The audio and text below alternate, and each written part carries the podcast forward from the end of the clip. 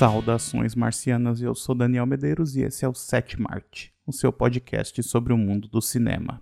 O episódio de hoje é o segundo da nossa trilogia planejada sobre o universo de Star Wars. Nesse episódio, eu e novamente o Douglas Koenig, meu convidado, a gente conversa um pouquinho sobre os prelúdios, os episódios 1, 2 e 3, que marcaram o retorno do George Lucas à franquia Star Wars. A conversa ficou muito legal, ficou um pouquinho longa, um pouquinho mais longa do que a gente normalmente faz, mas eu espero que vocês gostem mesmo assim.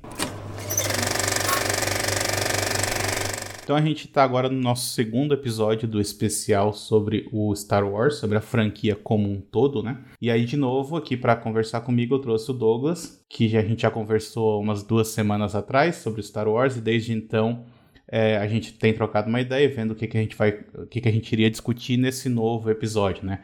E a ideia hoje é a gente conversar um pouquinho sobre o que seriam os prólogos, os episódios 1, 2 e 3 que foi quando o George Lucas retornou de fato à franquia Star Wars. E aí o que eu acho interessante, que acho que pode ser um bom ponto de partida, é a gente pensar o que que aconteceu nesse período de tempo, porque o último, o último que a gente conversou, o último episódio foi na década de 80, né? Quando é, tu lembra o lançamento do, do episódio 6? 83, né? 83. E aí agora a gente tem o, o episódio 1, Ameaça Fantasma, em 1999. Então tem uma diferença grande de tempo aí. E aí eu queria te perguntar, começar perguntando para ti, Douglas, o que que o George Lucas fez nesse tempo até ele retornar ao Star Wars? Boa noite, né? Valeu, obrigado aí pela oportunidade, mais uma, uma conversa nossa sobre Star Wars. Então, o Lucas em 83, ele tinha feito o Ranch Skywalker, tinha feito a ILM, né, Industrial Light Magic, que era a empresa dele de efeitos especiais, e ela prestava serviço para outros filmes já. Por exemplo, o primeiro Star Trek, primeiro filme do Star Trek, né, do Robert Wise, os efeitos já são da ILM, por exemplo, que tem uma qualidade boa, assim, né?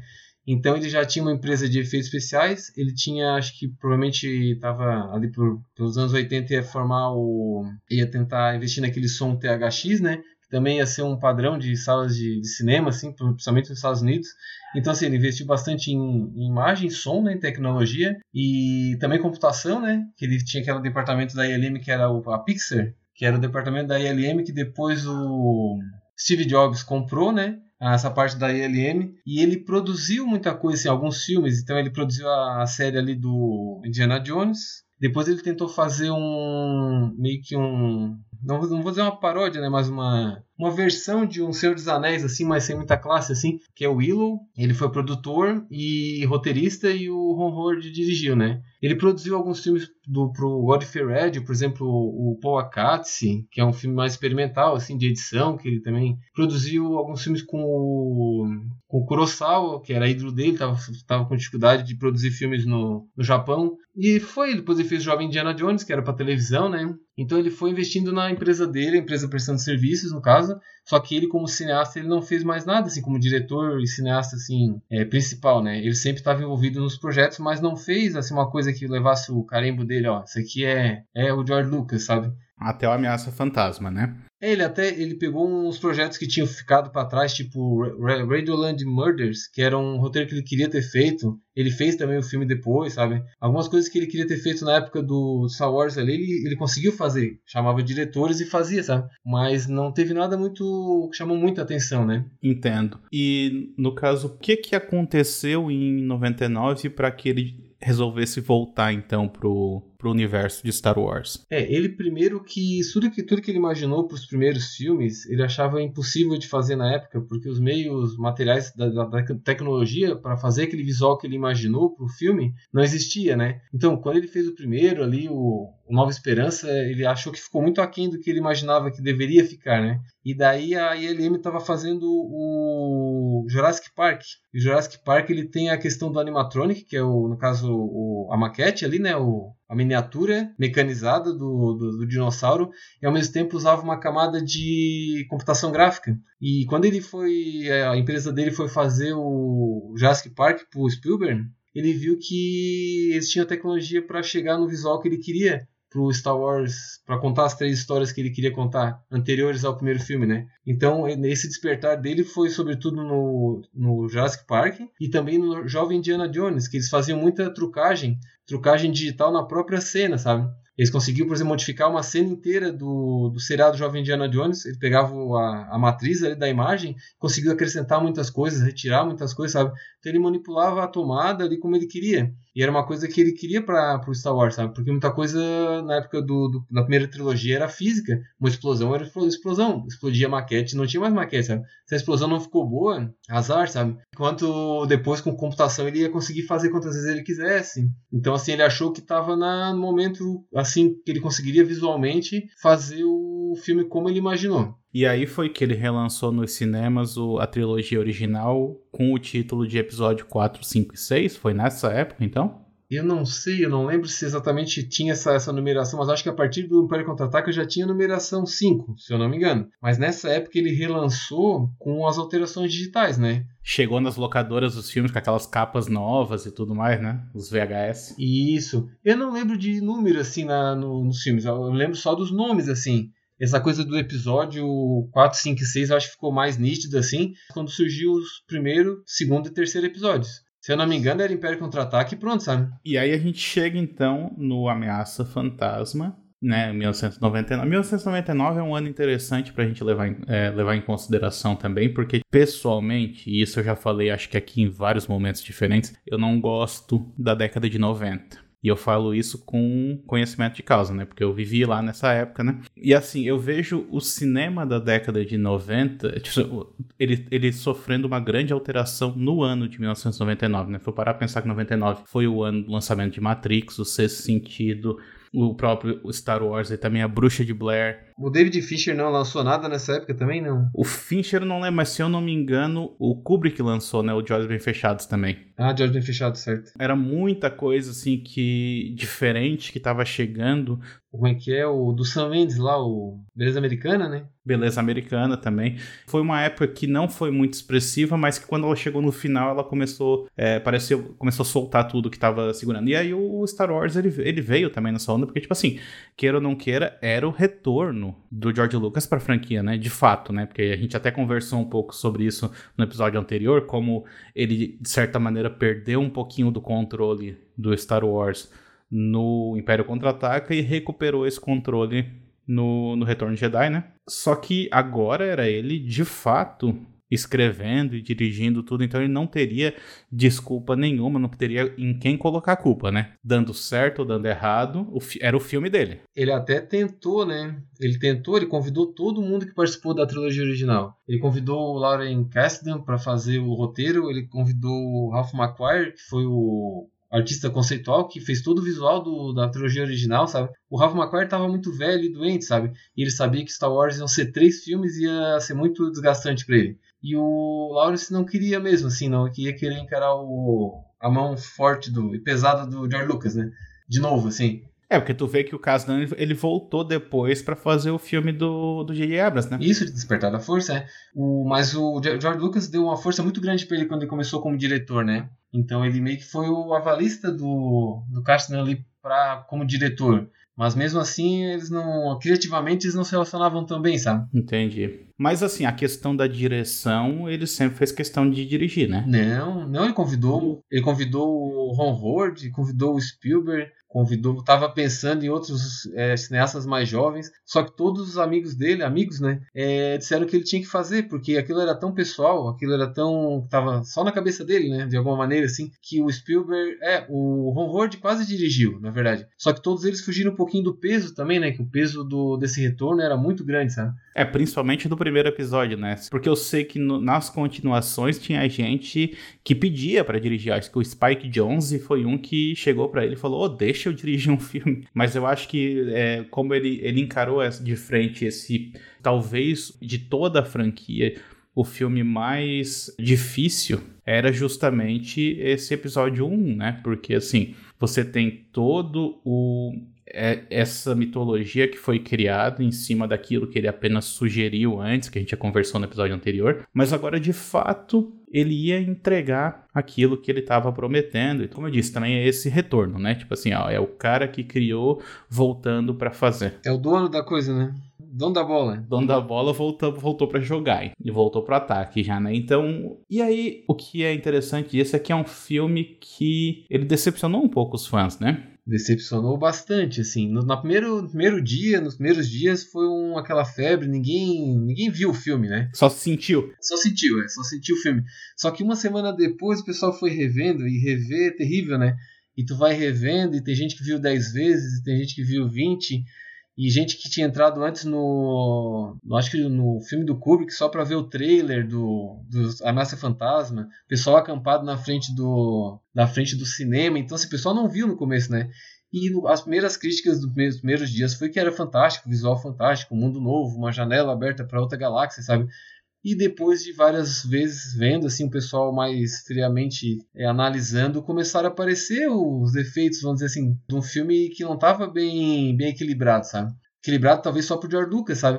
Mas é, a expectativa do pessoal, principalmente todo mundo tinha um filme, todo mundo tinha uma continuação de Star Wars dentro da cabeça, sabe? E o George Lucas fez uma coisa tão pessoal, tão dele, e como eu disse pra ti da outra vez, ele não foi tão generoso, sabe? Ele fez o filme que ele achou que devia fazer, como se fosse o primeiro filme, como se nunca ninguém tivesse visto Star Wars. Praticamente esse primeiro filme não concorre com os outros. Ele é um começo como se fosse um filme lá, vamos dizer, de 75, para poder ter o de 77, sabe? Então tu tem que ser ingênuo bastante, meio que ele foi ingênuo. É um filme de uma ingenuidade, assim, sabe? Do tipo, ó, eu vou fazer, eu acho que o pessoal vai gostar, sabe? Mas a expectativa do pessoal que tinha passado já por Império Contra-Ataca, sabe? Que tinha passado por Retorno Jedi, aquelas cenas dramáticas, logo no começo do filme, quando for, foram apresentados para os personagens assim, daquela forma fria, né? Porque na verdade o, o, ali os prelúdios eles não são divertidos como, como eram a trilogia anterior, sabe? Não tinha um Han Solo para fazer a ironia, sabe? Não tinha um personagem como o Luke Skywalker, que a gente simpatizava de, de pronto, assim.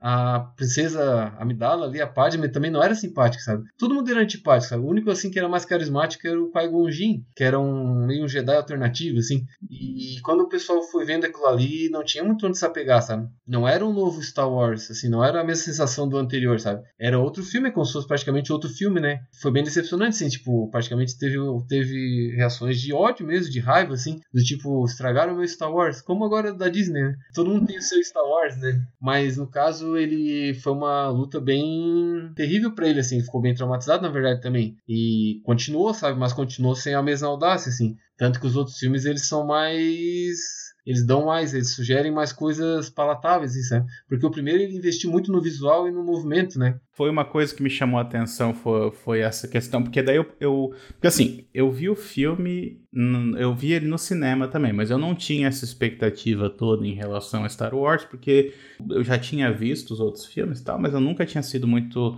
é, fã, assim, a ponto de, de acompanhar e tudo mais. Então eu fui porque eu ia toda semana pro cinema, porque era isso que a gente tinha para fazer em Tubarão, né? Sim. É, conto bem. Não, né?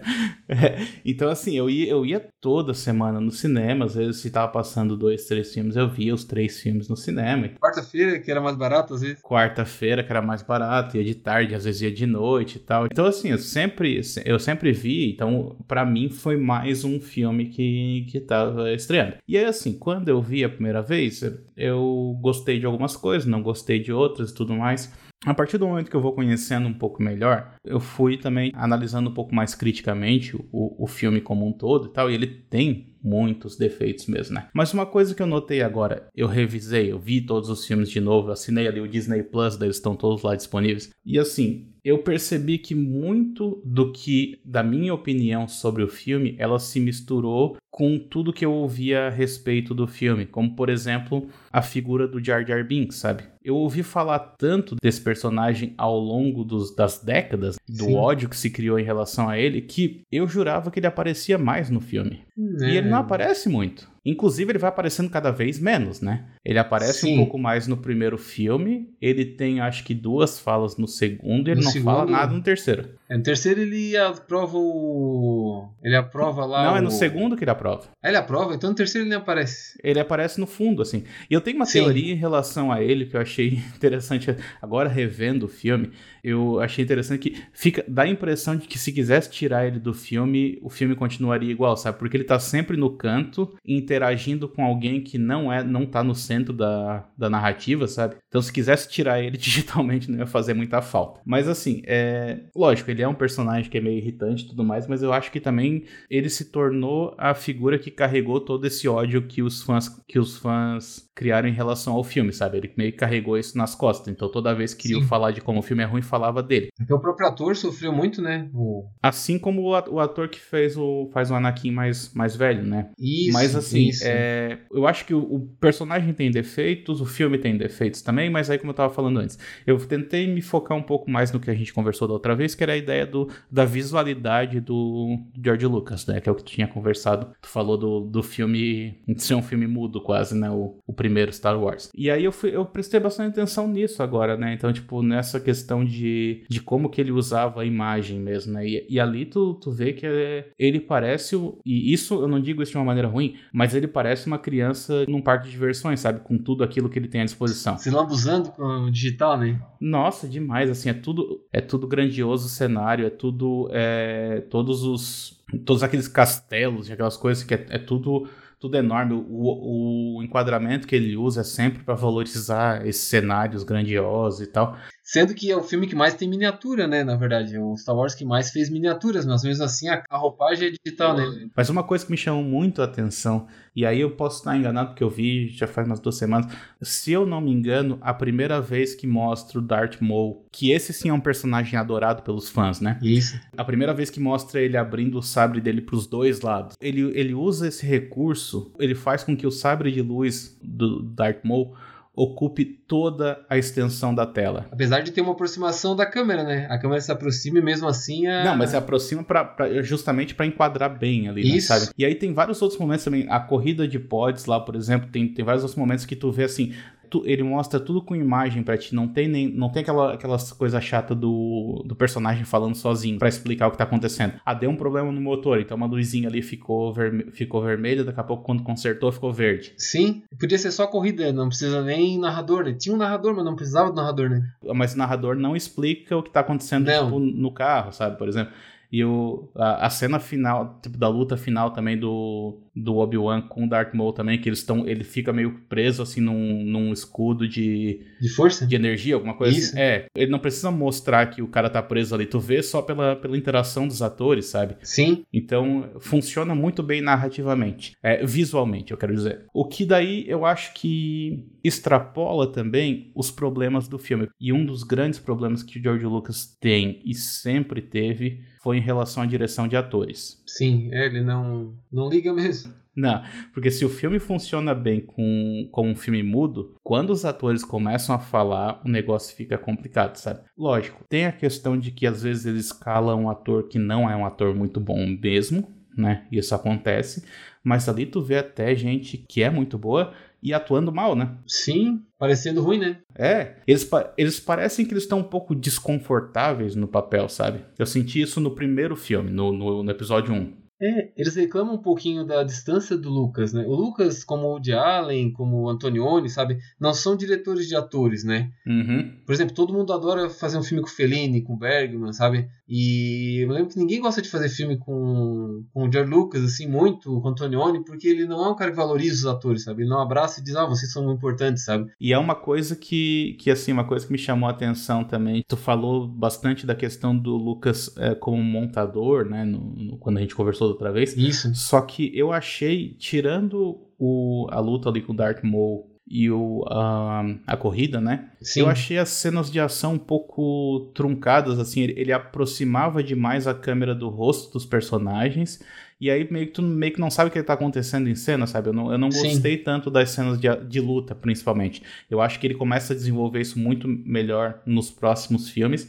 Nesse primeiro, como eu disse, o que quando ele aproximou a câmera dos personagens, para mim o que mais se destacou foi esse meio que desconforto que eu tô chamando, sabe, da maneira como eles estavam interagindo ali. Sim, a gente nunca tinha visto um Jedi lutar, né? É verdade, né? Do jeito que lutou ali, né? A luta sempre foi muito lenta. Até a luta do Darth Vader com o Luke no Retorno de Jedi, mesmo com pulo, com, né, com é, é, lenta, né? Então aquela coisa mais coreográfica foi a primeira vez, sabe? E ele tinha um coreógrafo sim que trabalhava com ele muito muito afinado com ele, né? E ele decidia as tomadas, o cara decidia a coreografia. Então, talvez não, não, não tivesse chegado num equilíbrio muito bom ainda, né? É, porque se a gente levar em consideração que 1999 é o ano de lançamento do Matrix também. Ah, sim. E se você comparar a, a direção, não digo nem a questão dos efeitos ou coisa assim, mas a direção das cenas de luta de um filme do outro é gritante, né? Sendo e ambos os filmes é tipo assim, os personagens não precisam obedecer às leis da física para poder operar. Então,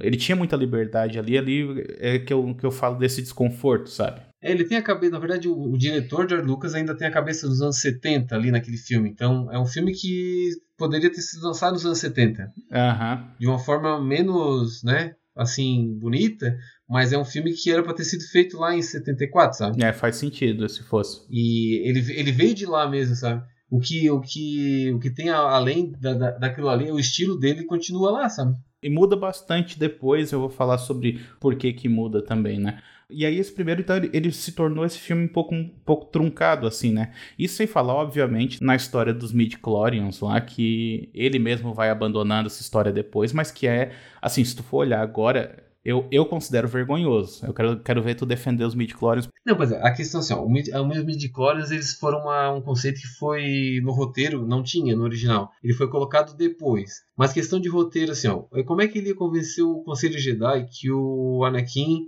era poderoso na força, sabe? Ele não conseguiria convencer sem um dado. um conselho Jedi, né? Não um, um, mestre só, sabe? Sem, sem ter um dado meio que claro, assim, do que, do que o menino tem de, de, de potencial. E daí, essa questão mais científica, assim, do, do Midichlorians, que é uma contagem, né? Ele fez, na, ele fez uma regravação. Aquela cena onde ele, ele pega a amostra do Midichlorians do, do Anakin ali, fora da casa deles em Tatooine, aquilo ali uhum. foi feito meses depois do filme finalizado. Porque ele precisava dessa deixa, tipo, como é que o Qui-Gon, só o Qui-Gon acredita nesse menino, sabe? Como é que ele vai convencer o pessoal lá que esse menino tem alguma coisa além de... É um escravo aqui no planeta, no meio do nada. E como é que ele vai convencer que esse pessoal que ele tem alguma coisa, assim, um potencial a mais? Então o midi serviu, serviu para isso, né? Serviu para pelo menos para distinguir, assim, o menino dos outros. Mas sabe qual é o meu problema com isso? Ele nunca precisou explicar nada com números. Quando alguém fala que sentiu um distúrbio na força, você acredita que ele sentiu um distúrbio na força. Quando fala que alguém, sei lá, tá flertando com o lado, lado negro da força, tu acredita nisso. Então, se ele falasse que a força tá muito mais presente nesse, nesse menino do que em qualquer outro, eu, eu acreditaria, não teria problema nenhum. E o maior problema para mim é a questão de que dizem que ele não tem nem pai. É, foi gerado pelos midichlorians. Eu entendo, você quer que ele seja, se ele for essa ideia religiosa de que ele é o salvador e tudo mais. É, o redentor, né?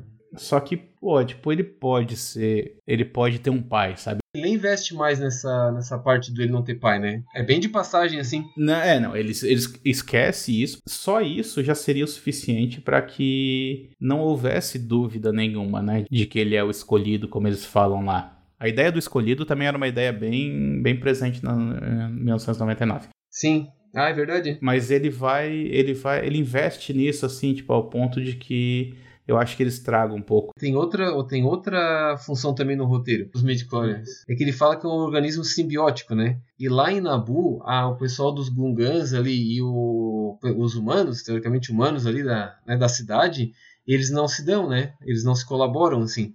E quando o Qui-Gon explica para ele ah, o que é uma simbiose, né? ele fala, ah, são dois organismos que vivem juntos, colaboram para sobreviver, sabe? Lá no final, os Gugans têm que, eles têm que colaborar ali com a Padme, o pessoal dela, sabe? E meio que ali existe uma simbiose também. Então, assim, didaticamente, através dos midi-chlorians ali, com aquela citação do midi-chlorians, ele também vai preparar a pessoa para entender por que da colaboração final ali, que é um negócio ecológico, teoricamente sim, sabe? Sim. Que tem, tem no Duna, né? O Duna é assim ecológico, né? O Duna é uma grande referência pro Star Wars e é uma coisa que o Liam Neeson sempre fala que gostou no filme. Uma das coisas ele não gostou muito de fazer o filme, mas que ele gostou disso, sabe? Que existe essa essa essa ideia de que de colaboração e eu sempre vejo esse midi também como uma ponte para entender aquele final, do tipo, quando o Jar Binks vai lá, ó, vou oferecer então aqui as forças aqui do, da cidade dele para combater o invasor, sabe? Ali existe uma colaboração, sabe? Dentro do, do roteiro, para poder ele ficar amarradinho, assim, didático, ele, ele, o midichlorian serviu. Uhum. E, mas, assim, claro, o pessoal não gostou muito porque perdeu, parece que perdeu um pouco da parte mística, né? É, porque não é a força mais, né? Não é a força, só que ele, o midichlorians é como se fosse uma mitocôndria, né? Uma organela que, na verdade, agencia a força, né? Agencia a força é a mesma força de sempre. Só que para ela interagir contigo, agenciar isso como a mitocôndria faz com a energia da gente, ela tem que passar por alguma estrutura o midichlorian seria isso, né? É, parece chocante assim, porque nunca teve nada disso em Star Wars, sabe? Mas no segundo episódio já tem clonagem, sabe? Então, assim, já é um Star Wars anos 90, sabe? Porque muito dessa coisa mística era do Gary Kurtz, né? O, o próprio George Lucas não é místico, ele não é esotérico. Quem, quem botava essa parte do Carlos Castanheda, daquele livro Erva do Diabo, aquelas experiências né, transcendentais, era o Gary Kurtz, que era o produtor. Ele era o cara que era o místico ali, sabe? Logo que ele sai no Império Contra-Ataca, pode ver que no Retorno de Jedi não tem muito disso. Porque ele não é o produtor, sabe? Ele não tem mais influência ali. Então, no primeiro filme foi muito, muito colaborativo, sabe? Então, o George Lucas vinha com essa parte sci-fi, assim, científica, mas o Gary Kurtz puxava para esse lado mais mais, sabe, anos 70, meio hippie, assim. Então ali não tinha um Gary Kurtz pra dizer, ô George, não bota isso aí que o pessoal vai se assustar, sabe? Ele tava sozinho e ninguém dizia não, né? Porque ele era dono de tudo. Então, assim, não tinha mais ninguém para dizer não pra ele, né? Eu acho que é o que faltou nesse, nessa trilogia, de uma maneira geral, assim. Faltou gente pra, tipo, pra, conta, pra colocar em xeque algumas das ideias que ele tinha, né? Sim, não tinha, dessa vez não tinha. Até eu acho que ele procurou, ele buscou gente, mas ninguém mais tinha disposição para se meter numa coisa que eles achavam que era grande demais né? E quando ele viu, se vê o documentário sobre o episódio 1, tem uma hora que ele faz a primeira projeção para a equipe, ele diz, acho que a gente passou do, do, ponto, sabe? É muita coisa. São quatro ações, porque ali no final do, do episódio 1 tem quatro ações, né? Aquela trama tripartida do Griffith, né? Que é tradicional, né? Sim. Ele fez quatro daí, sabe? Para não ficar por baixo, ele fez quatro tramas. Então, assim, invasão do palácio, mais o Jar Jar Binks, mais o Obi-Wan e o lutando com o Darth Maul, sabe? E tem mais uma ali que eu não lembro. E mais o espaço também mais o espaço também. São quatro tramas que elas têm que se, elas têm que se complementar, sabe? E eu acho que esse exagero que ele coloca assim de quatro tramas, ele acaba também cobrando um certo preço, assim, porque ele, ele acaba utilizando os mesmos recursos narrativos em, sabe, em tramas diferentes. Então, por exemplo, que o Jar Jar Binks, a gente falou, é, ele era para ser aquele alívio cômico, né? Isso, é. Aquele personagem mais do humor físico e tudo mais. Então, tu tem ali um momento em que ele pisa numa arma e daí a arma fica presa no pé dele e daí com isso ele consegue... E vai matando os caras. Ele vai matando os caras é uma gag visual é, engraçada, funciona e tudo mais. Só que depois, em outro momento, ele escorrega lá, não sei o que, deixa cair umas bombas e essas bombas também explodem um monte de coisa lá. Sim. E se eu não me engano, em outro momento ele faz alguma coisa parecida também. É o heroísmo involuntário, né? Mas você já tinha desde a época do Retorno de Jedi. Tipo, o Boba Fett, até hoje ninguém se conforma com aquela morte dele, com o Han Solo virando e batendo no foguete, sabe? Mas o que eu digo é a questão de, de ele repetir a mesma piada, sabe? Sim. Quando o Anakin também vai lá pro espaço, ele também, ele atira a esmo e ele consegue tipo, explodir o um negócio, que era o que todo mundo tava tentando fazer. Dizendo Yuppie ainda. Yuppie. É, é, exatamente. Eu nem vou entrar nesse detalhe. Mas assim, é, é esse que eu digo de, de ele começar a repetir a, a mesma a mesma estrutura, sabe? E aí, pô, tem uma hora, por exemplo, que lá na, na, invasão do castelo, eles ficam um tempão tentando invadir o castelo. Quando eles não conseguem, eles falam assim: vamos por fora, então, vamos subir, sabe? Eles, eles jogam Sim. uma lança, alguma coisa, eles conseguem, eles são levados até o andar que eles precisavam ir, sendo que eles passaram, tipo, sei lá, a última meia hora batalhando andar por andar. Por que, que eles não foram direto por fora, então? Que aparentemente era bem mais fácil, sabe? Então, esse tipo de coisa que, que eu acho que é, é, esse exagero mesmo, de tipo assim, ó, vamos dar uma podada aqui, porque tu não precisa de tudo isso, tu não precisa repetir a mesma informação ali mais de uma vez. É, o, o George Lucas, ele é exagerado mesmo de alguma maneira, né? E aí o que eu acho que é o problema disso é a questão de que a história do filme em si, que é, que é o que a gente já conversou durante esse tempo, é, eu achei um pouco fraca, sabe? Ele começa a história falando lá sobre comércio, sobre taxação, alguma e isso meio que não tem importância nenhuma para a história, se for parar pra, pensar, porque tu nunca vê as consequências disso, né? É sempre essa trama palaciana. Poderia ser qualquer coisa que gerava aquele conflito. Não precisava ser necessariamente aquilo, sabe? Isso me incomoda um pouco. É porque, na verdade, é, é o George Lucas fez uma, uma manobra conceitual ali do tipo, ele foi fiel à criação dele de 73, sabe? O filme que ele ia fazer, se o filme não fosse o de 77, o primeiro roteiro, o tratamento do primeiro roteiro, já tem essa essa questão do, das, das taxas comerciais, do, né, das, das, dos sindicatos querendo liberdade, o império se fragilizando de alguma maneira em relação a isso, a república né, se tornando um império depois.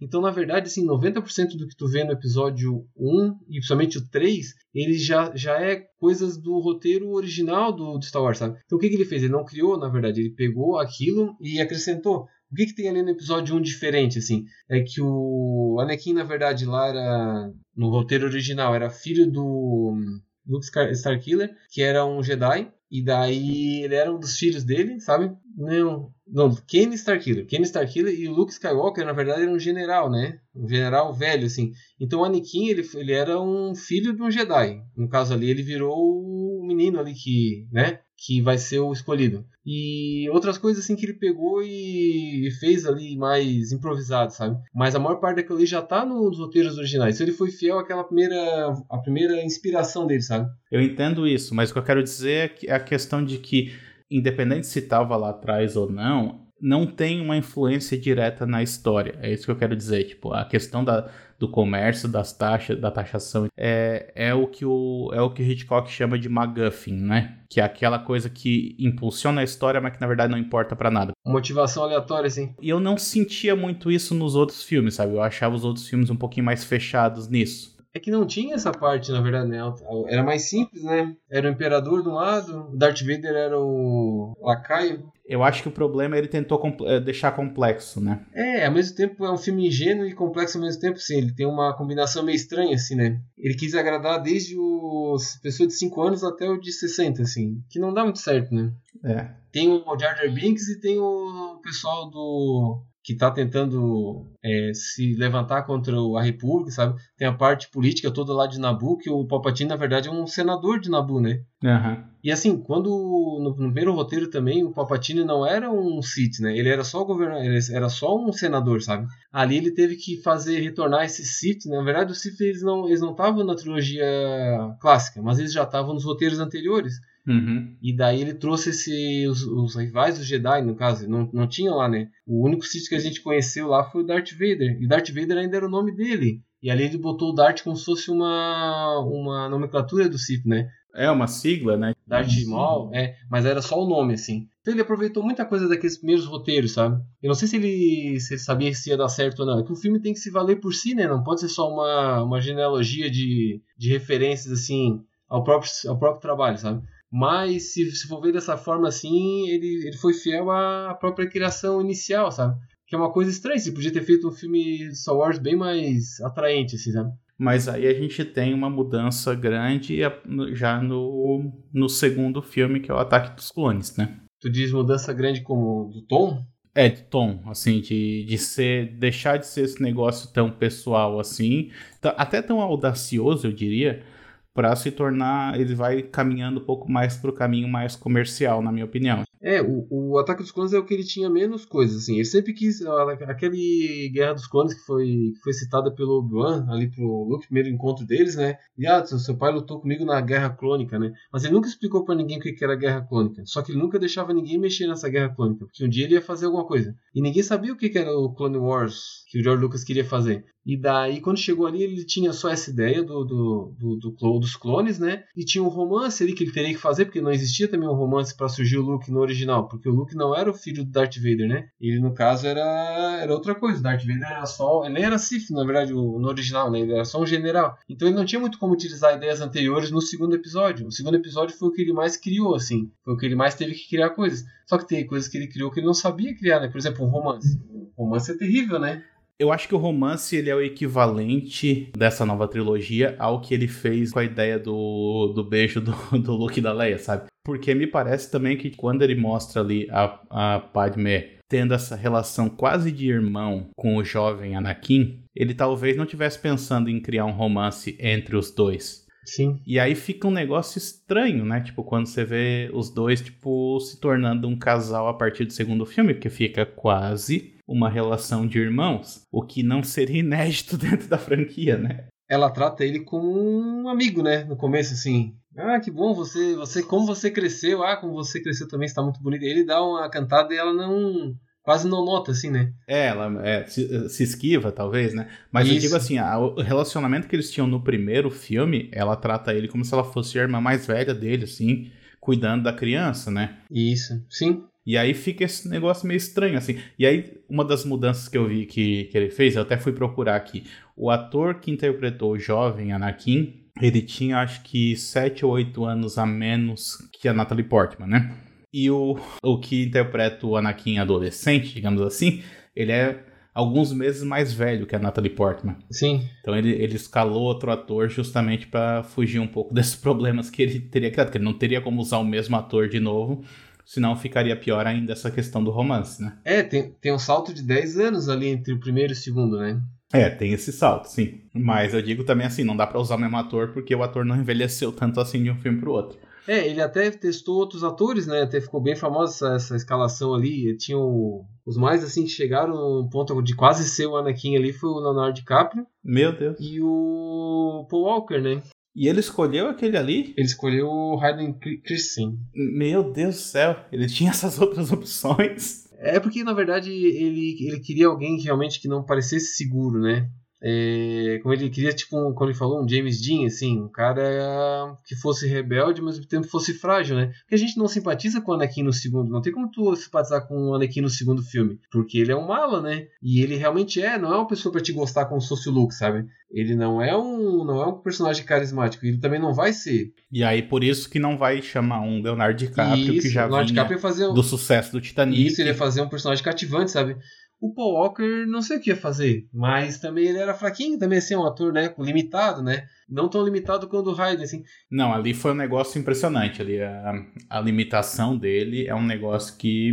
Mas eu acho que é mais de direção de ator do que dele mesmo, porque no terceiro ele dá uma desencantada, ele sabe fazer o papel. Não, e eu também. Ele já tinha feito. Ele fez, eu vi alguns filmes com ele depois, e até acho que um que ele tinha feito antes, nenhum que ele faz com Kevin Klein, que é um drama mais pesado, assim, que exige mais dele. Sim. E ele até que tá bem, assim, sabe? Tem um outro também que ele é um jornalista que inventa as matérias que ele escreve, é bem legal esse filme. E ele tá bem, assim, sabe? Então, tipo assim, eu acho que tem. Eu acho que ele não, não era maduro o suficiente ainda, mas uh, ele também não, não foi bem dirigido, né? Que é, o, que é o mesmo problema do Luke, né? O Luke no primeiro filme, né? O Mark Hamill no primeiro filme, ele também tá muito ruim, né? Isso.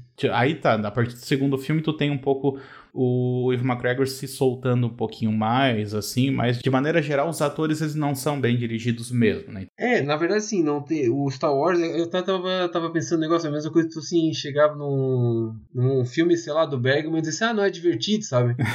Porque na verdade o, o, o Star Wars não, nunca teve uma boa atuação assim, não, é um filme assim que o pessoal era simpático, a gente gosta do Lando Calrissian, ele é meio malandrão, o Han Solo, sabe? A Leia meio marrenta, assim. Eu acho que o Han Solo, principalmente, né? O Han Solo, principalmente, ele. Porque o Harrison Ford sempre foi bom, né? Ele se dirigiu, né? Ele, ele se dirigiu. É, porque ele reclamava muito dos diálogos do, do George Lucas. Ele falava, então, isso aqui para escrever deve ser ótimo, mas para falar é uma merda, sabe? Não é. Ele achava horrível, assim. O, o Mark Hamill também reclamava bastante dos diálogos, sabe? E parece ali que no segundo, no segundo filme, ele, ele teve até a ajuda de outro roteirista, sabe? Mas ele tentou fazer um tipo um romance mais adolescente, que ele até fala no, no, nos extras ali, no comentário, que ele não podia fazer um romance muito pesado, porque contrariava o que ele queria fazer, que era um romance infanto-juvenil, né? E não podia fazer um romance muito adulto. Então ele fez uma coisa leve, assim, para combinar com o resto do filme. Para ele combinou, mas não combinou, né? É, aí a gente entra no, no, que eu falei contigo, que talvez seja o, a pior coisa para mim de, de toda essa trilogia. É essas cenas de romance, assim, dos dois, porque é vergonhoso, na minha opinião. É só antes da gente entrar nesse detalhe, o outro roteirista é um cara chamado Jonathan Hales. Isso. Que é, curi é curioso que ele tem, ele tem bastante crédito, só que foi, acho que, o primeiro, segundo filme. É, que ele teve algum crédito no cinema. O resto dos créditos dele é tudo na TV. E ele, inclusive, era um dos roteiristas da série do jovem Indiana Jones. Hum, certo. E aí, além do Star, do Star Wars, o único outro crédito no cinema que ele tem é. Ele fez o argumento do filme do Escorpião Rei, que é aquele com The Rock. Uh, então, assim. coitado, por isso que esse- ele largou o cinema mesmo. Exatamente. Mas desde, desde então ele não fez, não fez mais nada. É, Sim. então, assim, o romance ali pra mim é, é o que é o que pega mais, assim, sabe? Tipo, é. Porque daí a- é a ideia dele do que, que seria um romance. Ah, então é eles correndo pelos campos, é, é esse cenário bucólico, é esse negócio que, cara, tipo. É, se for, talvez fosse feito na, na década de 70, acho nem na década de 70, né? Acho que isso é, antes, é de antes, assim, essa breguice, assim. Barbara Streisand e o Ro- Robert Redford ali correndo na. Ia ficar bonito, cara. Na década de 50, talvez, né? Na década de, é, de 50. é. É, a cabeça do. A, a referência cinematográfica do George Lucas, assim, da- das convenções dramáticas, talvez seja essa. Ele achou que esse, que esse romance ingênuo, assim, e meio tosco, assim, servia, sabe? Ele não tinha. Ele não tem, assim. O, a capacidade, assim, de, de criar realmente uma coisa de comprometimento amoroso muito grande. Que talvez ele nem tenha vivência disso, né? Assim, ele é um, uma, uma pessoa muito técnica, assim, a parte mitológica ali ele lida muito bem com inventar nomes, inventar planetas, né? Mas quando chega na parte humana, assim, sabe? Então, assim, no o primeiro Star Wars ele é muito positivo, assim, porque ele tem uma, uma questão da amizade. Amizade, ele sabe escrever sobre amizade. Porque até a relação do Obi-Wan com o Kenobi é legal, assim. É uma amizade um pouco problemática, porque o Obi-Wan herda, né? O Padawan, né? Ele não queria o Anakin, ele herda É, isso é do- verdade. Ele prometeu ao Qui-Gon que, que ia, criar, ia treinar o menino. Mas por ele ele não treinava, sabe? Tem uma relação problemática. Então, eles, várias vezes eles se cutucam ali durante o filme. Mas a, a relação amorosa ali não foi bem, bem forjada, assim. Não, ela, ela soa apressada, né? Tipo assim, ó, eu tenho que colocar o romance porque eu preciso que ela engravide, porque eu preciso que ela dê a luz aos, ao- aos dois. E isso é. Tanto é que isso fica. é, eu só vou adiantar um pouquinho. Isso fica muito mais claro pra mim no terceiro filme, quando ela se torna só a grávida. Ela não faz mais nada o filme todo. Ela fica Não. em casa esperando ele chegar. Isso. O único momento em que ela faz alguma coisa é quando ela pega a nave, vai atrás dele e, revela, e acaba levando o Obi-Wan junto, sabe? Sem, sem saber. Ela, ela tem. Eu coleciono figuras, né? Então, assim, a, a Padme é uma das figuras que mais tem roupas, assim, figuras diferentes no primeiro episódio. Ela tem umas 12, 12 figuras diferentes dela. No segundo episódio tem ainda umas 8, 9, sabe? No terceiro episódio ela tem duas figuras de ação, essas de 10 centímetros de plástico, assim, né? Uhum. Ela tem duas. É, mas ali eu acho que também ele mesmo foi diminuindo um pouco o tom, assim, da. Porque era tudo muito exagerado no primeiro, né? Então ela tem todas essas roupas. É, muitos figurinos, muita coisa. Até porque ela usa isso a seu favor, porque ela se disfarça, né? Ela sai Isso. com os outros ali, e aí, tipo, ela deixa a outra no lugar dela, porque como tá cheia de maquiagem, figurino, ninguém percebe que ela saiu. Isso. Ninguém sabe se ela é a rainha ou não, né? A partir do segundo, ele começa a mudar um pouco isso, ele começa a diminuir um pouco mais, tanto é que se torna até uma gag visual que ela vai perdendo a roupa durante a batalha lá no, no clímax, né? Tipo assim, que é uma desculpa pra mostrar ela com pouca roupa, né? É, o bicho lá passa a garra e faz um recorte perfeito na roupa, assim, como se tivesse feito um curso de corte e costura no Senai, assim. Exato. Ele faz a, faz a roupa assim, faz um. Deixando top. a barriga dela aparecendo e tal, né? É. Isso, exatamente. Era pra ter lanhado ali, cortado a, a, né, a coluna vertebral ali, ele só faz um. Ele tira só, só o tecido. Só o tecido. é. Não, é isso, é isso aí o cara nota no. Esse, é a vida civil dela, na verdade, ali, né? Ela não é mais uma. uma não tem cargo oficial nenhum. Não, ela, ela é senadora, né? Não, ela é senadora, mas ela não é rainha, não é mais da. da... Ela, né? ela não é rainha. É, isso, é, isso é legal. Tem caminho, né? Aquela parte de caminho é, é legal ali do, do planeta do, se- dos clonadores ali, porque é baseado num conceito do Ralph McQuarrie ali, bem. que poderia ter entrado num, num filme do, da tri- trilogia original, sabe? Uhum. Aquele planeta aquático, ele era um dos planetas que eles queriam fazer. E aí ele retoma aquele, aquele desenho conceitual ali. É interessante, né? É, na verdade, assim, o que me chamou mais atenção nessa trilogia como um todo, eu acho que principalmente a partir do. Não, acho que no primeiro já tem também.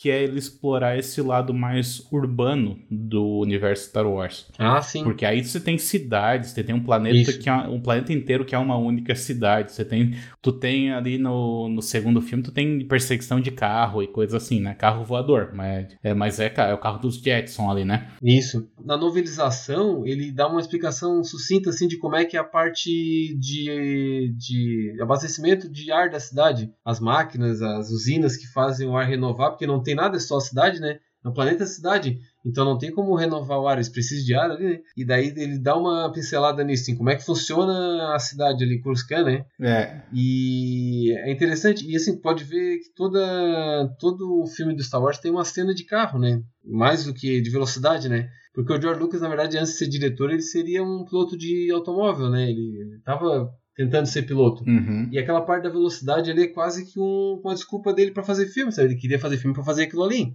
E ele bota um enredo em volta ali, mas o que ele quer é botar a galera para correr em nave, sabe? Uhum. Aquilo é uma parte muito importante. Às vezes até a gente conversava e dizia, ah, mas não precisava. Não, mas não é que não precisava. Se não for fazer aquilo ali, ele não vai fazer o filme, sabe? Ele não vai fazer nada, fazer nada. Não, se for só pra contar essa história, eu não quero, sabe? Eu quero botar o pessoal pra voar rápido, fazer alguma coisa rápida, sabe? E essa tem uma cena de carro ali interessante. Hoje em dia ela também parece meio envelhecida, parece meio videogame, assim, né? Mas pra 2001, quando a gente entrou no cinema, não tinha nada parecido, né, cara? Então, com tantos elementos, assim. Que o Matrix é mais estilizado, era tudo bonito, sabe? É. Mas o, aqueles elementos ali, tanto de cor, de luz, sabe, do, do Star Wars, não tinha nada que parecesse aquilo. E era filmado em digital, né? O primeiro filme filmado em digital também.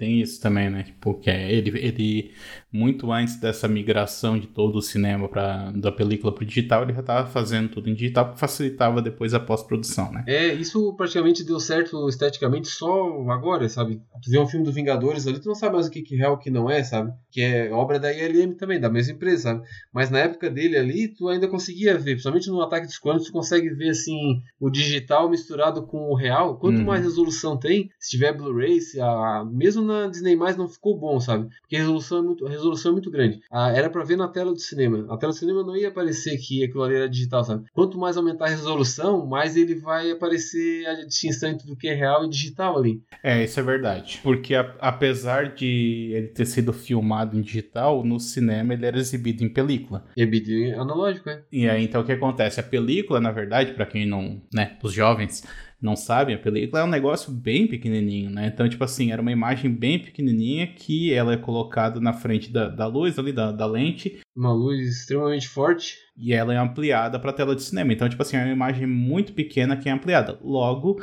as bordas, é, elas, tipo assim, a borda eu digo assim, aonde que tem o rosto da pessoa, do ator em relação ao fundo, né? Fica aquela borda. Aquilo fica meio borrado ao ponto de que tu não, né, tipo, consegue, digamos, se escapar um pouco de- dessas questões de resolução, né? Na TV, o processo é inverso. A imagem da TV é a imagem total do arquivo. Todos esses defeitos, tudo isso, tudo fica com uma resolução muito clara. Essa imagem quase de espelho da TV. Não é assim que o filme foi feito para ser visto. Ele foi feito, principalmente o filme de 2001, ele foi feito para ser visto no cinema. Então, tipo, ele tava contando também com, com essa imagem um pouco mais borrada, digamos assim, né? Isso. É, ele, esse é o filme que mais sofre, assim, um pouco. Porque ele deu essa, essa, esse passo pra frente e todo mundo achava que a gente não estava preparado ainda pra tirar a película de fotográfica e botar digital, sabe? Por longa-metragem, né? E ele foi na frente, ó, vou fazer um filme de alto orçamento, alta expectativa em digital, sabe? Isso aí foi bem. E ele sofreu bastante com isso, assim, a resolução dele ficou, ficou bem problemática, principalmente naquelas batalhas lá na, na arena. É. Então ali ficou. dá pra ver bem certinho. Tem alguma coisa que tu não goste além do romance? Não, tem uma cena ali que dá na fábrica de droids, que é uma cena que. É porque demora muito pra aparecer o vilão, né? O vilão vai aparecer lá com uma hora e quarenta, né? O Christopher Lee vai aparecer com uma hora e quarenta de, de filme, mais ou menos. Sim, sim. Ele é só uma coisa ali que tá, né? Uau! Ele é só o nome que aparece no letreiro inicial e depois. É, então ele, ele, ele demora muito pra, pra ter uma. para ter uma rivalidade mesmo no filme, sabe? Eles estão então atrás do. do dardo. do, da, a partir do dardo que foi, que foi pesquisado lá que tinha um planeta onde tinha os clones, que um Jedi tinha encomendado, um exército de clones, sabe?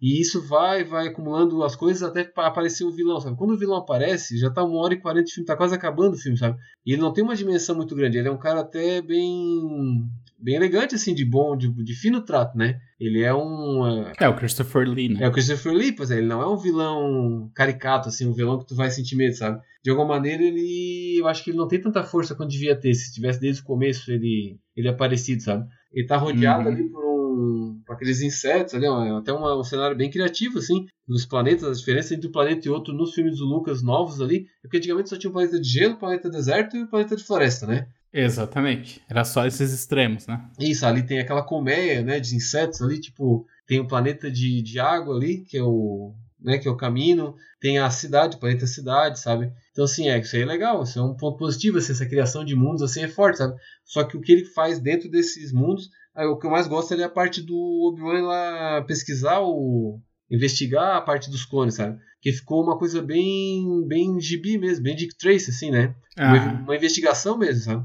Enquanto tá aquele romance chato lá, ele tá investigando as coisas. Ele tá fazendo uma coisa legal, né? Isso. Mas o que me incomoda um pouco nisso é quando você, o filme termina e aí meio que revela que, na verdade, tudo aquilo, a fabricação dos droids e a fabricação dos clones, e aí, tipo, todo o conflito que aconteceu, na verdade, tudo é um plano do Palpatine para poder digamos assim, criar essa guerra que ele queria isso. criar para poder criar. Quando tu vê assim um pouco de fora, tudo bem, legal, ele planejou tudo isso. Mas quando tu vai ver um pouco mais a fundo, é um plano que tinha tudo para dar errado, sabe? Primeiro porque alguém, o Boba Fett, lá, Boba Fett não, o Jango Fett, né, contratou alguém para matar a Padmé, e aí essa pessoa eles perseguiram essa pessoa, e aí quando eles iam arrancar o nome dessa pessoa, essa pessoa morreu com um dardo no pescoço, daí com base nesse dardo eles foram atrás, ele foi descobrir que era de um planeta que não existe no, no, no, nos arquivos dele, ele vai até esse planeta e tudo mais, daí com base nisso eles vão até... É uma gincana, né? Só falta corrida, corrida do saco e ovo na colher. e qualquer dessas coisas que desse errado, não ia gerar todo esse conflito que ele, que ele queria que gerasse no final, sabe? Porque, por exemplo, tem uma coisa que. Tem coisas, momentos da história em que ou ela avança ou ela para de acordo com, com a necessidade, sabe? Por exemplo, quando eles tentam matar a Padme no, lá no apartamento dela, e aí tem um robozinho do lado de fora. O Obi-Wan nem pensa, ele sai correndo e ele pula, quebra a janela, tipo, e pula e agarra no droid. Não sabia nem a potência do motor do droid, nada. Nada, ele pulou e foi. E foi, e, é, e, é, e foi pendurado também, sem saber. E o droid não desligou, o droid voltou como se não tivesse ninguém pendurado, né? E aí o que acontece? Depois quando o Jango Fett mata a, a pessoa que estava operando o droid, eles vê o Jango Fett numa distância, tipo, pequena, e ele vai embora e assim, e eles deixam ele embora, tá ligado? Ele faz todo esse esforço para pegar o droid, mas não é capaz de ir atrás do Jango Fett também. Ele não tava muito longe, entende? Sim, mas é aquele negócio, é, porque precisa criar o, o suspense, assim, então tem que investigar depois. É, senão não tem filme, né? Tem um meme do. Tem um meme do. na internet muito famoso, assim, desses trechos que, que poderiam dar certo. Tipo, a mãe do Anakin, o Qui-Gon diz, ah, eu quero levar ele pro Conselho Jedi. E a mãe do. A mãe do Anakin fala, não. E assim, de escrito e dirigido por George Lucas, sabe? em vários momentos, assim, a... qualquer filme, na verdade, né? Mas ali eles exageraram, é. Eu acho que tem uma questão, de... tem a relação da questão de narrativa mesmo. É o que tem um roteirista chamado Aaron Sorkin, que é o que escreveu lá a rede social e tudo mais. Sim. Tem um termo que ele usa que é colocar pressão na história. Colocar pressão, ele fala que é como se tu pegasse aquelas massinhas, aqueles slime, e tu colocasse eles ele na tua, na, juntando as tuas duas mãos e pressionasse até o ponto em que não, não escapa nada pelas pontas, sabe? Ele fala que tudo que escapa pelas pontas é barriga ou é buraco de roteiro. E tudo que fica lá dentro é, o, é a história. A história ela tem que acontecer de uma. Né, no cinema, a história tem que acontecer de uma maneira que ela só pode acontecer daquela maneira, entende? Tipo assim, tá, não é tão. Não é, digamos, absurdo assim, né? Não é tão escrito em pedra. Mas essa definição dele serve pro episódio 2 perfeitamente, porque o George Lucas não tinha o episódio 2. Ele só tinha o primeiro episódio e o terceiro. O 2 foi o que ele inventou. Foi o que ele inventou, e daí foi, foi meio que de qualquer jeito, então. ele foi emendando coisas para gerar elementos para sustentar alguma coisa do terceiro que já estava praticamente pronto. O terceiro episódio, é, a maior parte dele é, é já é o, a situação ali pré, pré primeiro episódio, ali pré episódio 4, né? E coisas que iam aparecer no episódio 4. Então, assim, esse segundo episódio, realmente, ele precisava de um, de um encadeamento de fatos, né? de, de, de ações. E ele é um cineasta de ação, né? Então ele se garante mais na ação. O que, que ele precisa? De vários sketches de ação, sabe? Nisso ele se garante, porque ele acha que tu não vai parar pra pensar na história. Que tu tá ali pra ver Star Wars. Star Wars é ação, né?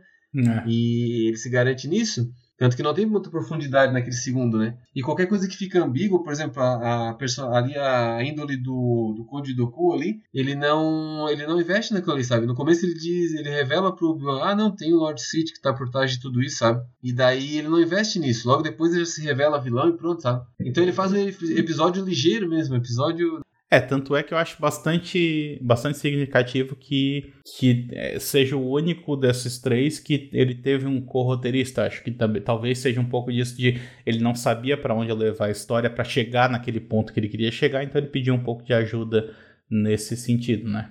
É, ele queria fazer, na verdade, uma coisa mais intimista. Ele não queria fazer tão grande quanto o primeiro. A equipe da LM falou: Ah, tu falou que esse primeiro ia ser. Esse segundo ia ser mais. ia ser menor. Aí ele falou, não, mas eu menti, sabe? Eu não consegui. Ficou tão grande quanto o outro, sabe? Tipo aquelas cenas da arena, ou pra fazer aquela animação em 2001, né? Daquelas criaturas daquela forma ali, sabe? Aquilo muita gente trabalhou naquela animação, sabe? Pra deixar aquelas criaturas daquele jeito, sabe? Coisa que só hoje em dia meio que fica bom, às vezes nem fica, né? É, não, mas ele tem, ele tem o seu. É, ele funciona, né? Tipo, para aquela época ele funciona. Só que aí a gente chega naquela na parte que eu queria que eu queria falar, que eu acho que eu vejo a grande mudança, que é assim. O episódio 2, O Ataque dos Clones, ele é lançado depois do primeiro Senhor dos Anéis. Isso. Então, não apenas é, ele tinha essa questão de que é, ele estava desenvolvendo os efeitos especiais e tudo mais, mas de certa maneira uma nova competidora de efeitos especiais surgiu no mercado, que foi a Ueta. Ueta Digital, hein? E estava fazendo algumas coisas, de certa maneira, até melhores do que as dele. Diferentes, na verdade, né? Eles investiram em capta captação de, de captura de, de, de, movimento, captura de, de atuação ali que a LM não tinha ela baseava mais em animação, né? Aí eu acho que ele também tentou correr um pouquinho atrás do prejuízo. Ele estava competindo um pouco. Principalmente aquela batalha final é muito disso. Sim, sim. Ele ficou até bravo, na verdade, né? Ah, ele ficou? Ele ficou até. Ele, não, ele, ele falou pra. Logo que saiu a UETA ali, a, o Peter Jackson montou aquela empresa, ele, ele convidou ele pra ir na ILM. Só, vocês vêm pra cá ver até onde vocês querem ir, não sei o quê para ver se é isso mesmo que vocês querem, sabe? Porque realmente não tinha concorrente para ILM e apareceu assim uma concorrente com que tinha um, um, software que fazia fazia um movimento aleatório ali dos orcs. Aleatório não, ele escolhia o que, que o orc ia fazer naquela multidão de batalhas ali no Senhor dos Anéis, né? Enquanto cada droid do episódio 1, por exemplo, teve que ser animado ou reproduzido, né? De alguma maneira assim. A LM trabalhava com reprodução, assim, o que um, o que um Android fazia aqui, de repente lá na camada, décima camada para trás do, da, da tomada, e o mesmo Droid ia fazer a mesma coisa, sabe? E a Weta tinha um, um, programa que fazia o personagem ter quase que vida própria, assim. Foi assustador para ele, sabe? E ele também se orgulhava muito do primeiro personagem digital que tinha interagido com atores, que era o Jar Jar Binks, que não deu certo. E quando veio o Smeagol ali, assim, o George Lucas não deve ter dormido aquela noite, sabe? Porque alguém ultrapassou ele, cara. Assim, é, foi, foi, um salto gigantesco. E outra frustração do, do George Lucas é que ele ficou muito bravo assim por a ILM não ter sido escolhida para fazer os efeitos do Senhor dos Anéis. Porque ele é fã do Senhor dos Anéis, né? Tanto que o Willow é uma tentativa de fazer um Senhor dos Anéis. Ele não, ele não acreditou que o Peter Jackson montou uma empresa ali e ia fazer a, porque eles achavam que a Weta não ia conseguir fazer, porque era um filme de muito grande orçamento, né? E ele estava crente que a ILM ia fazer. E quando ele foi meio que, né, colocado de escanteio, ele também ficou bem bravo, assim. Mas eu acho que tem uma coisa que. E aí eu revendo agora, principalmente a gente pode pular para o episódio 3. A narrativa do Senhor dos Anéis, ela me parece que influenciou muito a narrativa do episódio 3, principalmente naquele, digamos, naquele momento chave do episódio 3, que é quando tem a, a execução da ordem 66, 68, 68, alguma coisa assim. 66, Ordem 66. É, que aí é, aquilo ali me parece uma cena dirigida pelo Peter Jackson, sabe? Tipo, com aquela música tocando, com aquela aquelas pessoas morrendo assim numa música que parece uma N assim cantando, tipo. Isso é um. Ali tem um contraste, né? O John Williams fez uma música bem melancólica, assim, um momento muito violento, né? É. No Despertar da Força, eles tentam imitar a mesma coisa. Quando a, quando a Starkiller lança aquele raio para destruir lá os planetas da República, o John Williams faz a mesma coisa. É, é tem um pouco disso também. Mas ali me parece ele puxando muito do, do Senhor dos Anéis mesmo. Sim, sim. É, ele é fã, né? Na verdade, sim. Muita coisa, muita coisa do Star Wars é do Senhor dos Anéis, né? O Tolkien é uma referência muito, muito grande para ele, assim. Nessa criação de universos e coisas assim. Isso. Tá, mas então vamos falar sobre o terceiro filme em si, né? Daí tá chegando, finalmente, nesse momento, eu lembro também dessa época da da expectativa que foi criada em relação a ele ao Anakin finalmente se transformar de fato no Darth Vader, né? Porque essa mudança dele, ela é ela começa a acontecer a partir do segundo filme, né? No primeiro ele é só uma criança e aparentemente não tem nada de não tem nenhum problema com ele. A partir do segundo filme, ele já começa a inserir alguns momentos quando eles discutem um pouco sobre política e tudo mais, quando ele fala da ideia de ah, é, alguém deveria obrigar as pessoas a concordar e tudo mais. Se é o certo, né? É. É, se funciona. Naquela cena do, dele andando no ácaro gigante lá na, na cachoeira. Uhum. Aquela cena é onde ele dá, dá um diálogo assim que ao mesmo tempo a situação ali, né, campestre, romântica, mas tu vê assim que dentro dele tem um potencial para uma coisa mais fechada, né? E também tem a cena em que ele vai resgatar a mãe dele no segundo filme ainda. Isso. Que ele vai resgatar a mãe dele que ele mata todo mundo que tava. que torturou ela. Os Tusken, né? Crianças e tudo. Mas aí quando ele chega no terceiro filme, daí você vê que ele já tá, né? Já tá se transformando mesmo, né? E aí é lógico que no caso do, do ator ali, do Hayden Christensen, uh, a mudança dele se limita a ele baixar a cabeça e olhar para cima, né, para fazer fazendo cara de mal. A, a, atuação dele é essa, né? Tipo, eles botam aquelas roupas dele para tipo cobrir uma parte do rosto também. Eu acho que o personagem pedia isso, na verdade, né? É porque assim, geralmente em Star Wars a, a o filme ele faz o ele faz a, a, a, o drama acontecer, sabe? O ator tá ali meio que só colaborando com o resto da, da coisa. Ele é muito caudaloso, assim, tipo, tem muita trilha, tem muito cenário, sabe? acaba que não tem muito espaço para sei lá, a, a, cena que mais, mais ali que o pessoal lembra é aquela, aquele diálogo deles na ópera lá, sabe? Sim, sim. Nem é boa, na verdade eles fazem sempre a mesma cara, assim, sabe? Mas é uma, é uma, uma cena que captura, assim, o pessoal pelo diálogo, apesar de ser repetitivo, assim, as tomadas, né? Uhum. Sabe? Mas não tem muito disso no filme, sabe? Não, mas o que eu digo também é que é, que me chama a atenção é, na verdade, não é nem os diálogos, é esses pequenos momentos assim que tem no filme, nos, nos filmes de uma maneira geral, como por exemplo quando ele vai fazer algum. Quando ele acha que. Se eu não me engano, tem isso quando ele mata as, as pessoas lá que sequestraram a mãe dele. Eu acho que toca a música, a trilha sonora do Darth Vader mesmo, né? E isso, toca isso, variações sim. dessa trilha também ao longo. A marcha imperial, né? A, toca variações dessa trilha ao longo dos filmes também, né? E nesse terceiro toca bastante. E tem uma hora também que ele se vira que metade do rosto dele tá na sombra e metade tá na luz, assim, sabe? Tem sim. Esse tipo de coisa que eu acho que, eu acho que funciona muito. É, a trilha sonora do, da trilogia dessa dos prelúdios é, acho que, as melhores partituras que o, que o John Williams escreveu para Star Wars, principalmente o Ameaça Fantasma. Assim, os filmes não estão nem não estão aos pés assim da da trilha. Da trilha. A trilha o John Williams estava muito inspirado assim, e aí faz bastante diferença nos filmes, né? Não, e é, não, realmente a trilha é bem, é bem inspirada. Eu, eu gostei bastante da trilha.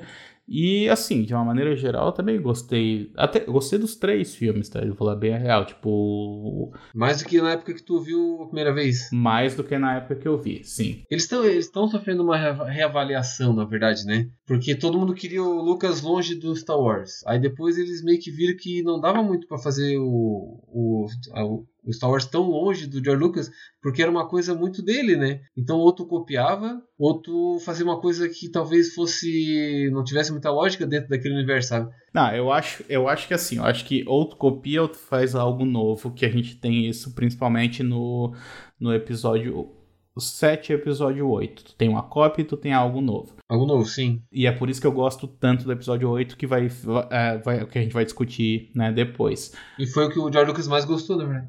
Ah, então, tá vendo?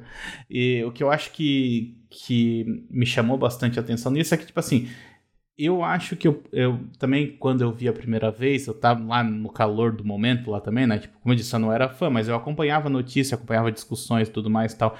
Tinha muito assim do tipo, ó, finalmente vai aparecer o Darth Vader. E aí, se tu vai pro cinema pensando isso, é meio decepcionante tu ver que o Darth Vader em si, a figura do Darth Vader, aparece em uma cena no final do filme.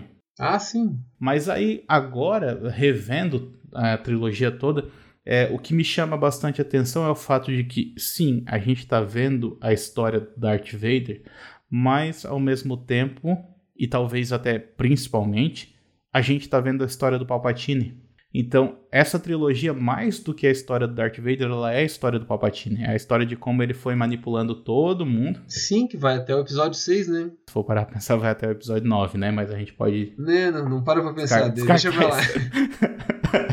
Mas assim, é, eu acho muito legal o fato de que é, é a história do Palpatine, só que é o Palpatine escondido atrás da história do Darth Vader, que é basicamente o que ele fez também no, nos episódios 4, 5, 6, né? Tipo, Sim, o mesmo ator, né? É, isso é legal também. É legal ter aproveitado o mesmo ator. Quando era jovem, ele fez um papel de velho, né? É. E agora, depois de velho, ele fez o papel dele jovem. Exatamente essa continuidade que o George Lucas deu ali, ele fez uma reengenharia da, da, da, série, né? Ele pegou os três filmes mais famosos da, da, da, cultura pop e ele conseguiu emendar três filmes anteriores que ressignificavam os três últimos, sabe?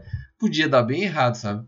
Não, e, e, e, até em alguns casos deu, né? Se for parar pensar em algumas das ideias que ele traz. Não, não, sim, mas hoje em dia tu consegue ver um filme em seis partes. Ah, sim. Mais até do que em nove, né? Não, não, sim. Em seis partes tu consegue. Tipo, tu consegue ver o Darth Vader de outra forma no final dos seis, sendo que esses filmes não existiam antes, sabe? Uhum. Então ah, teve uma continuidade temática ali que ele conseguiu fazer sem mexer, não, sem mexer nos outros filmes, sabe? Só mexeu naquele final do Return Jedi, mas nem precisava, né? Nossa, aquilo lá é vergonhoso também. mas assim, tipo, de uma maneira geral, esse terceiro filme, que é uma coisa até que tu comentou no último, na nossa última conversa. Sim. É, ele é um filme bem depressivo, né? E até ele disse que animou um pouquinho no começo, fez umas piadinhas ali com o R2D2 botando fogo nos droids, porque ele disse que não ia ter nada, nada para sorrir durante o resto do filme inteiro, sabe?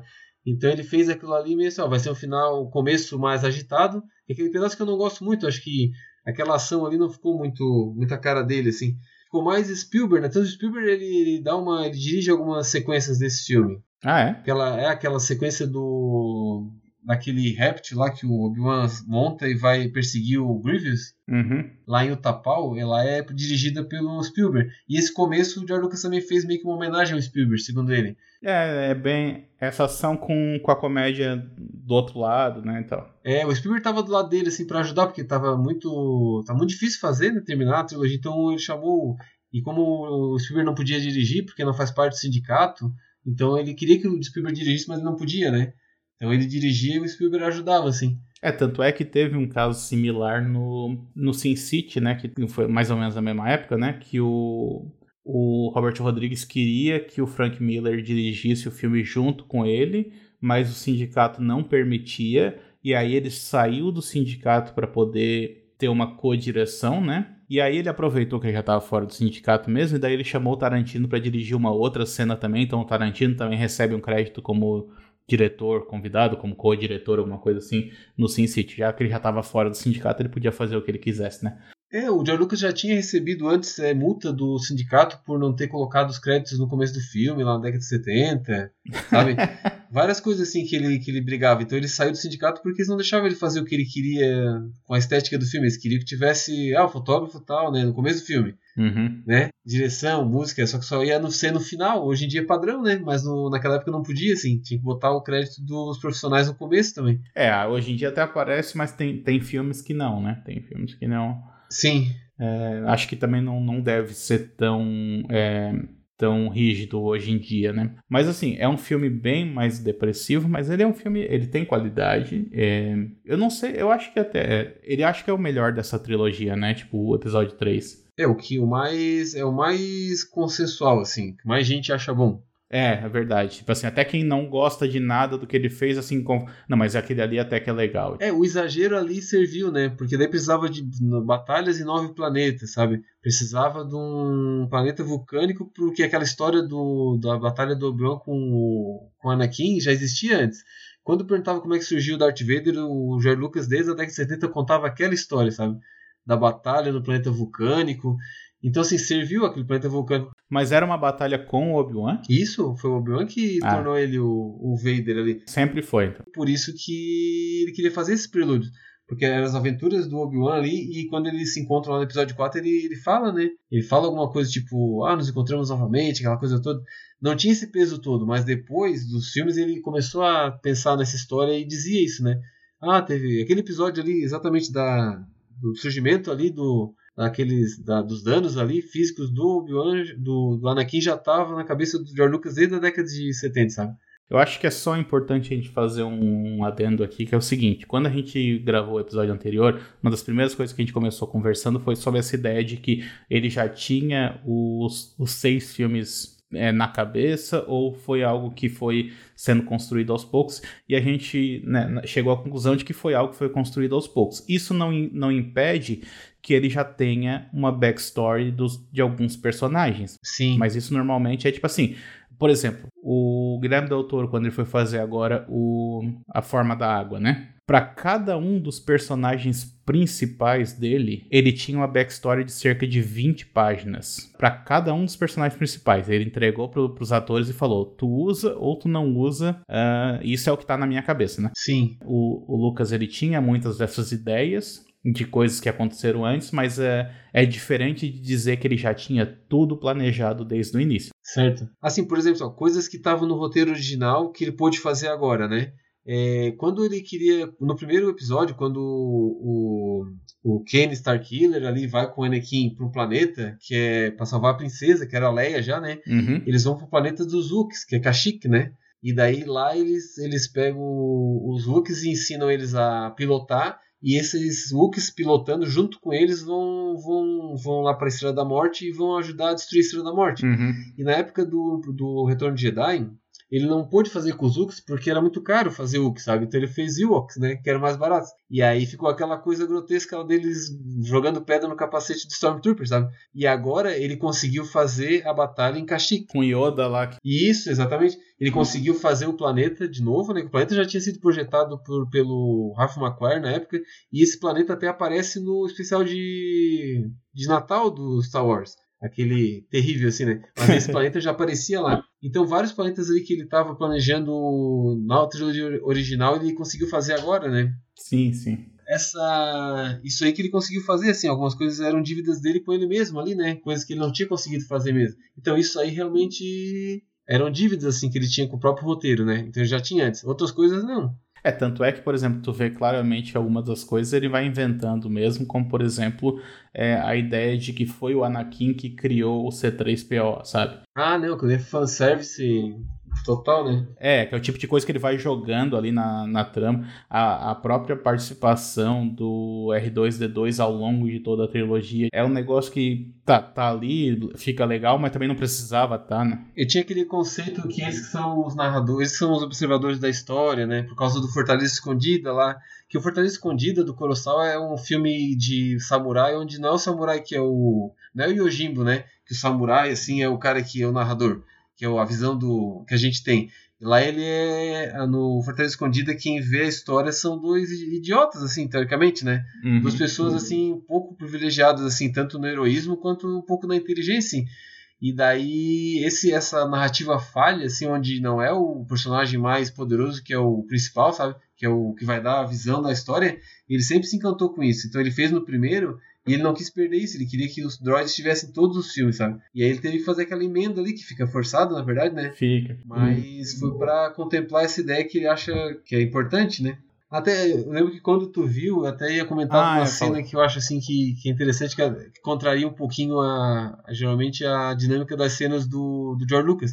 Quando tá lá no auge, assim, o Anakin já tá do lado do Sith, já, né, já tá como Darth Vader ali, já tá meio que um caminho sem volta. ele começa a olhar pela janela para onde a Padme mora, assim. Sim, sim. E a Padme de lá olha para ele, ao contrário, sabe? Só que eles estão em dois lugares que um não vê o outro. Então, assim, quem faz a ligação ali é a montagem, né, do filme. Uhum. E eles ficam um tempo ali, sabe? E aquilo ali, tu, aquele momento ali de tempo morto, um tempo morto em Star Wars não existe, né? Não. Um tempo de reflexão onde tu para, assim, é, e, e, é difícil porque não é o Luke olhando pro sóis, sabe?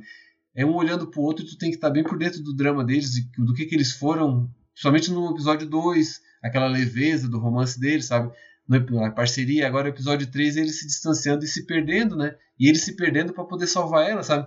E aquele momento ali onde eles olham um pro outro ali, e a montagem é que dá o sentido de eles estar próximos um do outro, olhando um pro outro, mas não tão, né? Sim. Eles estão olhando para a existência, para a vida, assim, do que está acontecendo, sabe? Eu acho um momento assim que muita gente reclama, ah, mas aquele momento não acontece nada. Não, não, e não tem do que reclamar em relação a isso. É, quem, quem tá acostumado com a dinâmica ali do, das cenas de Star Wars não tem muita paciência para duas pessoas se, né, observando assim. E ali eu acho que ele deu o peso certo para a cena, uma coisa que eu não achava que ele sabia fazer. Ele deu um peso legal assim. Não, é, é, é, o momento em que acaba, né? Só para pensar, o momento que o relacionamento deles acabou. Exatamente. É, não, esse momento que eu achei interessante, sim. Esse, esse olhar dele ali, que ele chegou num ponto que pôde fazer uma cena dessa, sabe? Que é um, que é um filme que ele tá mais seguro, né, do que dizer, sabe? Porque realmente aquilo ali já tava com ele há mais tempo, né? É, eu acho que eu acho que essa segurança ela transparece nesse nesse filme mesmo, mais do que em qualquer outro, assim. Porque se no primeiro ele ainda tá tipo se arriscando ali, mas meio que atirando para tudo quanto é lado, né? É, ele vai, acho que, afunilando para chegar nesse terceiro e daí ele fazer um negócio mais, uh, mais fechado mesmo, né? É, mais soturno, assim, né? Então eu acho que sim, ele terminou bem essa trilogia dele, talvez ele terminou me melhor do que ele começou até, né? Sim. Então eu acho que eu acho que funcionou assim, funcionou. Tirando essa essa insistência em querer ligar todos esses personagens, daí tu tem, por exemplo, também a história ali do Django Fett, que tá ali mas só, por, só pra tá, né? É uma dívida que ele tem com os fãs, porque o, o Django, o Boba Fett é um personagem muito pouco utilizado na, na trilogia original, mas o, a indumentária dele ali, a parte da, da, da, da armadura dele muita gente se encantou, tanto que o Mandalorian agora usa muito disso, né? Sim. E ele vende muito produto, né? Que é o Boba Fett, assim. Eu tenho o capacete, por exemplo, do Boba Fett, sabe? Apesar de não gostar muito do, do personagem. Mas a gente tem, sabe? A gente compra. Daí ele volta ali, sabe? E tu compra um bonequinho do Django Fett, tu vai comprando outro Mandaloriano, quando tu vê, tu tem um exército Mandaloriano, sabe? Nossa e sim. eles nem aparecem nos filmes, sabe? E, e, no filme mesmo dele, anterior, da trilogia original, é só o Boba Fett. E é uma. É uma. Essa lenda dele, assim, tipo, ela foi criada fora do filme, né? Fora do filme, é. Porque no, no filme ele não aparece muito, né? Então, aí se torna, como tu falou, quase que uma dívida a pagar mesmo, né? Isso. E uma coisa ali que tem nos filmes desses da, do, dos prelúdios é que ele tinha muito material, né? Então ele contratou um pessoal para fazer a transição entre o episódio 2 e o 3 em animação, né? Ele contratou aquele Tartakovsky, né? Para fazer o Clone Wars em animação 2D. E ele contratou o pessoal, o David Filoni, assim, a galera da ILM mesmo fez aquelas sete temporadas do Clone Wars em animação 3D, né? O outro foi 2D e esse é em 3D. E ali todo, toda essa parte é supervisionada e roteirizada junto com o Lucas. Então, se a gente quiser expandir esse, esse, esse enredo e aprofundar esse enredo do, dos prelúdios do episódio, tem muita coisa ali entre o episódio 2 e o 3, sabe? Coisa bancada pelo próprio Lucas, sabe? Coisa assim que ele mesmo fez voluntariamente, sabe? Não foi alguma coisa que ele, que ele não coordenou, sabe? É interessante isso é um investimento assim que fez em multimídia, né? Ah, mas isso é algo que foi uma característica dele sempre, né? Pensar para além do cinema, né? Tanto é que você tem novelização também, né? É, no Brasil, no Brasil tem a novelização do, do Ameaça Fantasma, que é muito boa, e tem a do Ataque dos Clones, né? A do Vingança do Sith não tem aqui no Brasil ainda. Mas essas outras duas tu tem aí também? Tenho, tenho. Até essa do Ataque dos Clones é uma edição de Portugal, assim. É em português, mas é de Portugal, né? E a do, do Ameaça Fantasma eu tenho aqui no Brasil, é bem interessante, sim. É um bom livro, até para quem não conhece Star Wars, assim, é um bom livro. Assim. Bom, eu acho que a gente pode encerrar por aqui, né? Eu acho que já, já deu uma discussão boa. Então, Douglas, muito obrigado aí pela participação de novo. Bom, eu que agradeço.